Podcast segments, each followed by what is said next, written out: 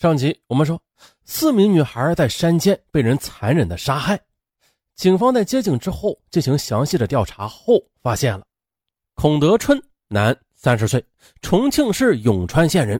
随着调查的深入，与孔德春经常在一起活动的几名永川老乡也浮出了水面，而与他一同失踪的仙成海最为可疑。从永川老乡处的调查中，还掌握到一条几乎构成证据的线索。三月十二日晚，有人看到孔德春的裤子上沾有血迹，还有啊，他和仙成海一起用几张来历不明的银行卡在柜员机上取过款。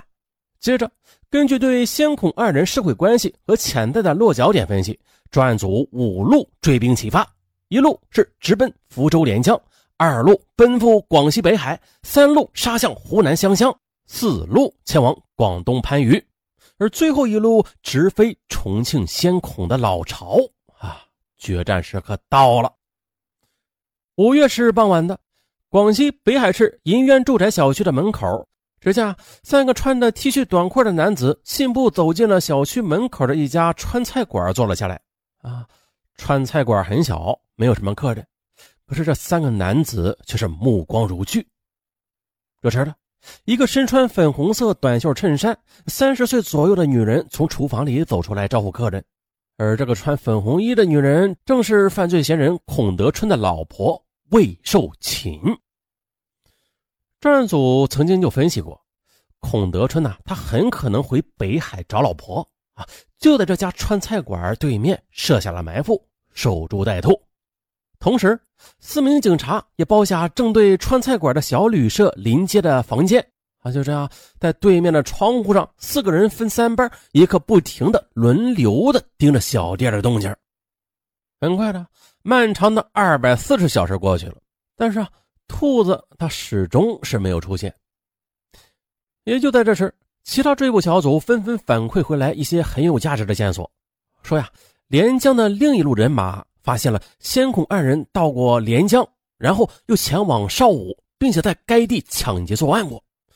湖南一路发现先孔二人曾经于五月五日晚在该市抢劫一名女青年，劫走手机一部，并且将手机以三百元卖给了该市的一家二手手机商店。再就是重庆一路也有新情报，他们取得了先孔二人完整的户籍资料，还有照片。并且发现孔德春于五月二十六日在贵州省六盘水市出现过，并且继续实施抢劫，抢走手机和小灵通各一部，以及现金一千四百多元。看来这伙人不被逮着是永远不会停手的。以上的情报这么一汇集啊，综合分析得出如下结论。先孔二人均选择在当地的风景区偏僻处实施，以刀威逼，手法与三幺二案件极为相似。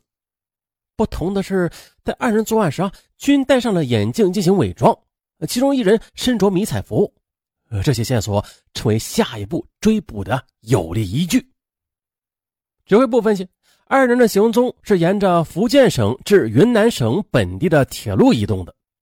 并且二人说要过去云南买枪，啊，六盘水就在云贵两省的边界，再过去的话就是云南的曲靖市了。那曲靖的地理位置就是在昆明和六盘水之间。指挥部决定兵分两路前堵后追，决战曲靖。指挥部向云南省厅发出紧急通报。啊！请求云南全境监控仙成海和孔德春。接着，厦门警方到达六盘水之后啊，又立刻找到了遭到抢劫的受害人访问，就是他。受害者马上的就指认出照片上的仙成海。细心的侦查员发现了，受害人遭到抢劫之后新买的科技牌手机与被抢走的那台是一模一样。追捕小组沿着公路一路前行。五月二十九日上午，到达了曲靖市的陆良县。这个县城周围有两个风景区，分析作案的目标仍然是风景点呢。而位居两个风景点中的人民广场一带游客多，应该是先孔二人可能选择的落脚点。好，就这儿吧。一行人立刻的在人民广场这一带架网设伏。陆良县地处海拔一千多米的高原，正午的太阳火辣辣的直射着。人民广场位于该县的中心，视野很开阔，设置了许多长条石凳供游人休息。此时呢，厦门警方在当地警方的配合下，找了一片树荫蹲点儿啊，这眼睛盯着每个进出广场的人。一个小时过去了，两个小时过去了，仍旧不见目标的踪影。六时许，太阳落山了。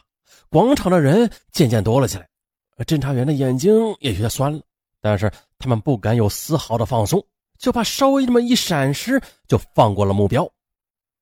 六时四十分的，两个皮肤黝黑、身材消瘦的男子从广场边缘走了进来，坐在石凳上。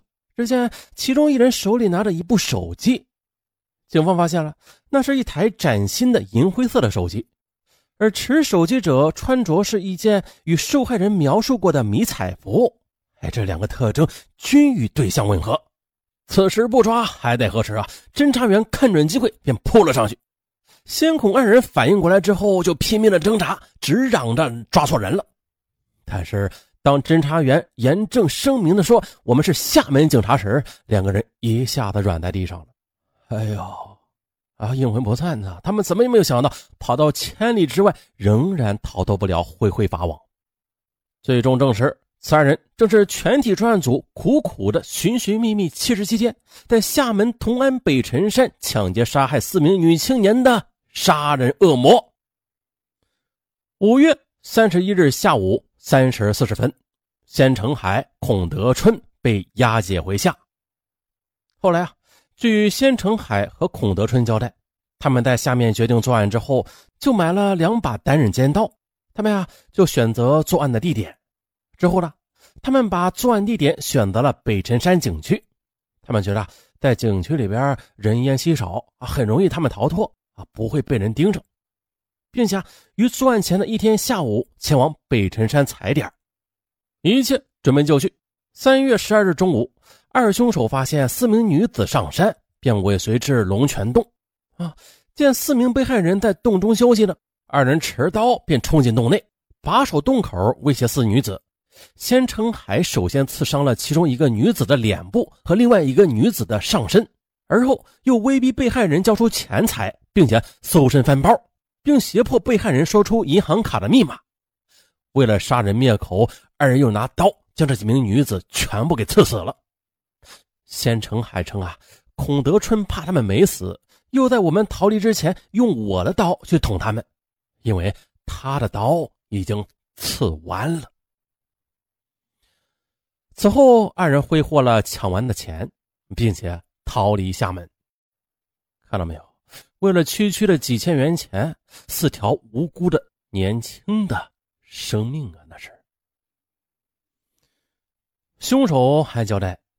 说呀，在同安的北辰山案件，并非其在厦门的首次作案。此前呢，二月二十三日晚，二人还伙同老五啊，这人呢是另案处理。啊，伙同老五在金榜山公园的尼姑庵附近持刀抢劫了两名女子。在那次抢劫中啊，除了抢走一萧姓女子携带的二百九十余元外，他们还用菜刀砍伤过肖某的左手背。并且呢，用布条将被害人的手脚给捆绑，然后嘴也给缠上了，之后逃离现场。再后来，先成海又伙同罗庆勇啊，这罗庆勇呢也是另案处理的。他俩在浙江省金华市的金雾大桥北端持匕首将坐在江边的一男一女给杀死，并且抛尸江中，并且抢走了二被害人的手机等财物。在逃离厦门途中呢。二人除在浙江杀人之外，还辗转全国各地，通过持刀威胁或砍伤被害人等暴力手段，先后在广东、湖南、贵州、云南等地抢劫十几人，作案六起。二零零二年七月二十五日，厦门市中级人民法院一审判处二人死刑，剥夺政治权利终身，并处没收个人全部财产。二零零二年。八月三十日上午，厦门北辰山特大杀人案的两名罪犯，二十六岁的先成海和三十岁的孔德春，被二审判处死刑，押赴刑场正法。啊，罪有应得。那本案中的焦点是被害的四名女孩。那对于女孩来说，出门在外，咱们应该怎样保护好自己啊？那大家是想在危险来临之后去保护自己，还是在危险来临之前，啊，防范于未然呢？那么，女儿她为什么会容易成为被侵害的对象啊？这这这道理很简单啊，因为女孩的力量小，对，就是力量小这一个最重要的原因了。反过来一样。如果女孩天生就比男孩力量大，那男孩就得小心了，是吧？一个道理。嗯，因为女孩力量小，所以外出需谨慎。外出旅游玩耍时，尽量的避免人烟稀少的地方。如果非去不可的话，那必须有信得过的男同胞陪同。啊，总之吧，把一切一切的危险都扼杀在危险来临之前，是最保险的。